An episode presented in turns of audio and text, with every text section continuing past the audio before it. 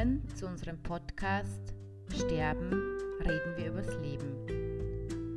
In der heutigen Folge möchte ich euch ein paar Impulse, Tipps und Gedanken mit auf den Weg geben, wie du einen trauernden Mitmenschen gut begleiten kannst. Mitmenschen benötigen deine Hilfe, wenn sie trauern. Du wirst oft und vielleicht schon mal selbst erlebt haben, dass Menschen recht unbeholfen reagieren, wenn sie jemandem helfen sollen, der einen Verlust erlitten hat. Entweder meiden sie ihn und versuchen, das Ereignis nach Möglichkeit gar nicht mehr zu erwähnen, oder sie machen ihn zu einem unmündigen, hilflosen Kind, indem sie ihn mit guten Ratschlägen überhäufen. Das ist nur zu verständlich, da wir so etwas nicht lernen, weil unser Verhältnis zu Tod, Sterben und Trauer gestört ist und wir auch über keine Modelle und Rituale verfügen, die uns den richtigen Weg weisen würden. Hier ein paar Denkanstöße und Ideen, wie man mit Trauernden umgehen kann. Grundsätzlich sollte man Folgendes beachten. Tu in solch einer Situation nichts, das dir selbst nicht gefallen würde Gib dem Trauernden das Gefühl, dass du gegenwärtig ganz für ihn da bist und ihn verstehst. Ein guter Satz hierfür könnte lauten, ich bin da, bleibe bei dir und kann deinen tiefen Schmerz verstehen. Sag ihm, dass er sich nicht zu schämen braucht und seine Gefühle ruhig in ihrer ganzen Heftigkeit zulassen und ausdrücken darf. Bestehe darauf, dass er die Realität des Verlustes vollständig anerkennt, aber sichere ihm auch deine volle Unterstützung für den schmerzlichen Gang durch die Trauer zu. Versichere ihm, dass du im Moment für dich selbst sorgen kannst und er sich keine Gedanken machen muss, er könnte dich zu sehr belasten. Lass ihn wissen, dass deine Anwesenheit nicht bedeutet, dass er aufhören soll zu trauern, sondern gib ihm zu verstehen, dass du ihn in seiner Trauer bedingungslos annimmst der sich Zeit und den Ausdruck, den er dafür braucht, nehmen kann. Wenn ihr schon etwas Vertrauen zueinander habt, dann wäre es doch schön, wenn du ihn auch durch Berührungen, deine Anwesenheit, deine Unterstützung und dein Mitgefühl spüren lassen kannst. Eine feste Umarmung, ein liebevolles Streicheln oder Festhalten haben oftmals eine bessere Wirkung als permanentes Reden. Auch Blicke und meditatives Schweigen können eine gute Hilfe sein.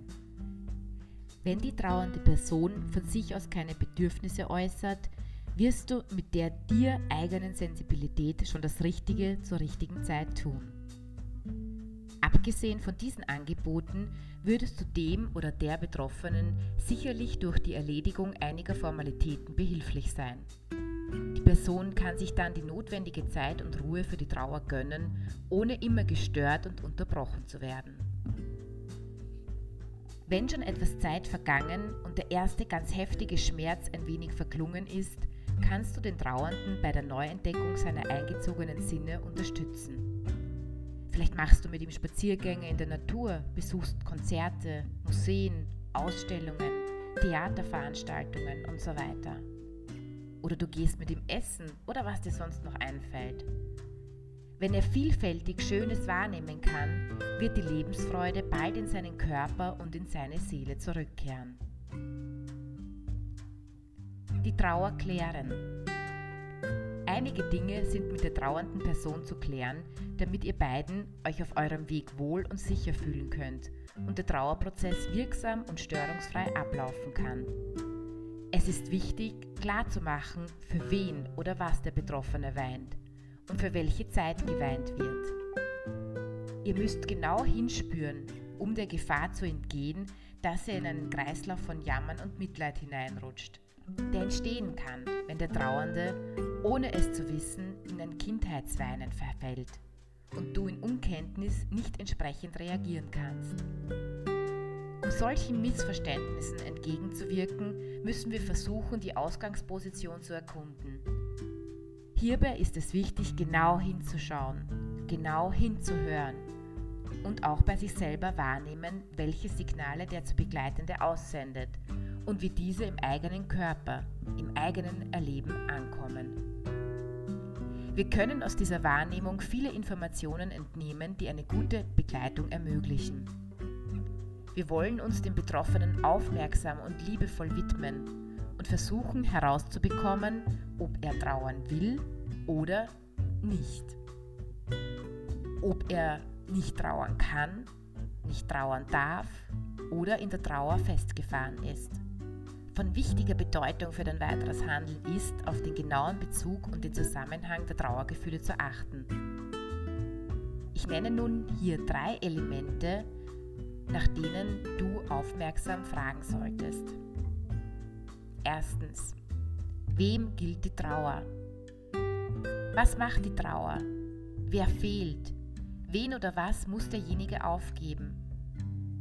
Man muss also ein klares Gegenüber haben, das benannt werden kann und dem die berechtigte Trauer gilt.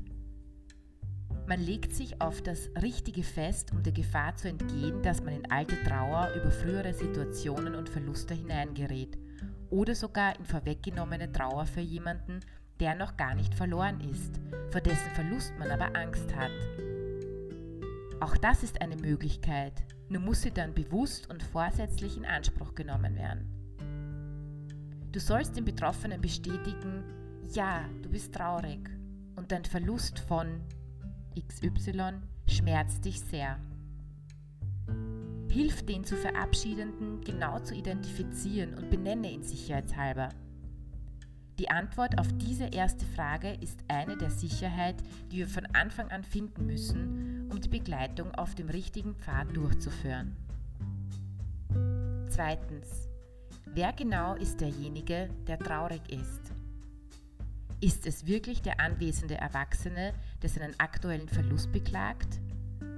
Ist er es, den dieser Verlust traurig macht?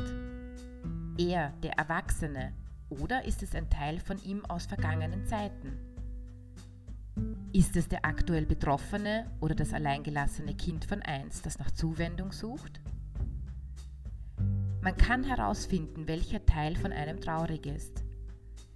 Es kommt häufig vor, dass Trauernde in frühere Trauersituationen einsteigen, ohne dass sie oder ihre Begleiter in der Lage sind, es wahrzunehmen. Auf so einen atmosphärischen Wechsel musst du gut achten.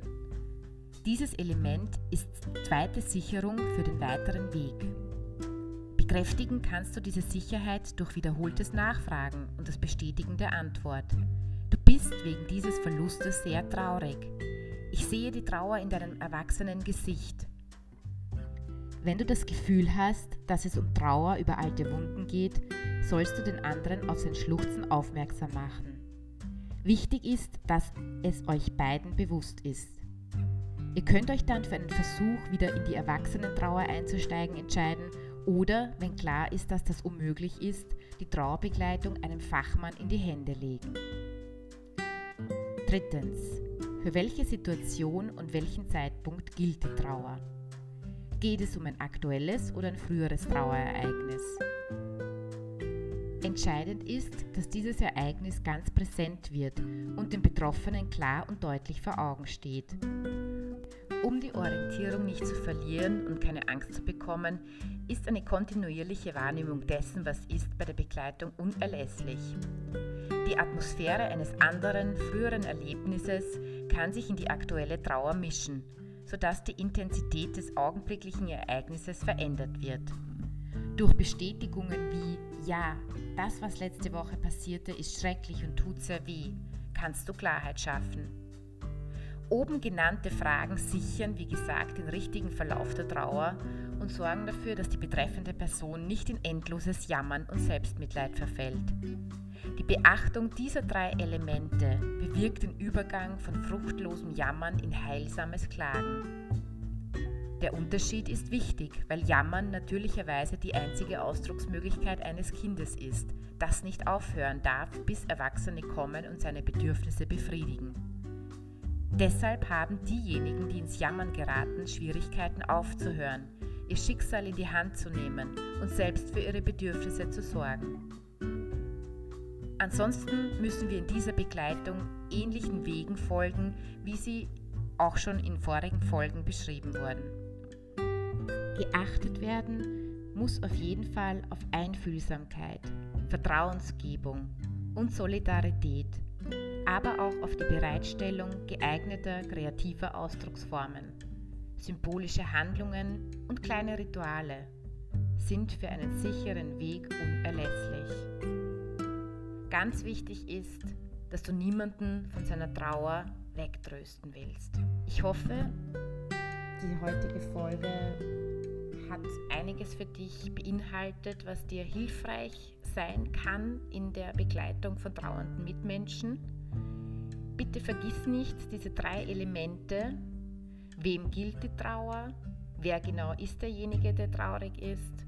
Und für welche Situation und welchen Zeitpunkt gilt die Trauer auch in deine Begleitung mit einfließen zu lassen und dir immer wieder vor Augen zu halten, wenn du mit trauernden Menschen arbeitest. Ich kann hier ein Buch sehr empfehlen und euch ans Herzen legen. Und zwar ist das nach Horgus Kanakakis Ich begleite dich durch deine Trauer im Kreuzverlag erschienen.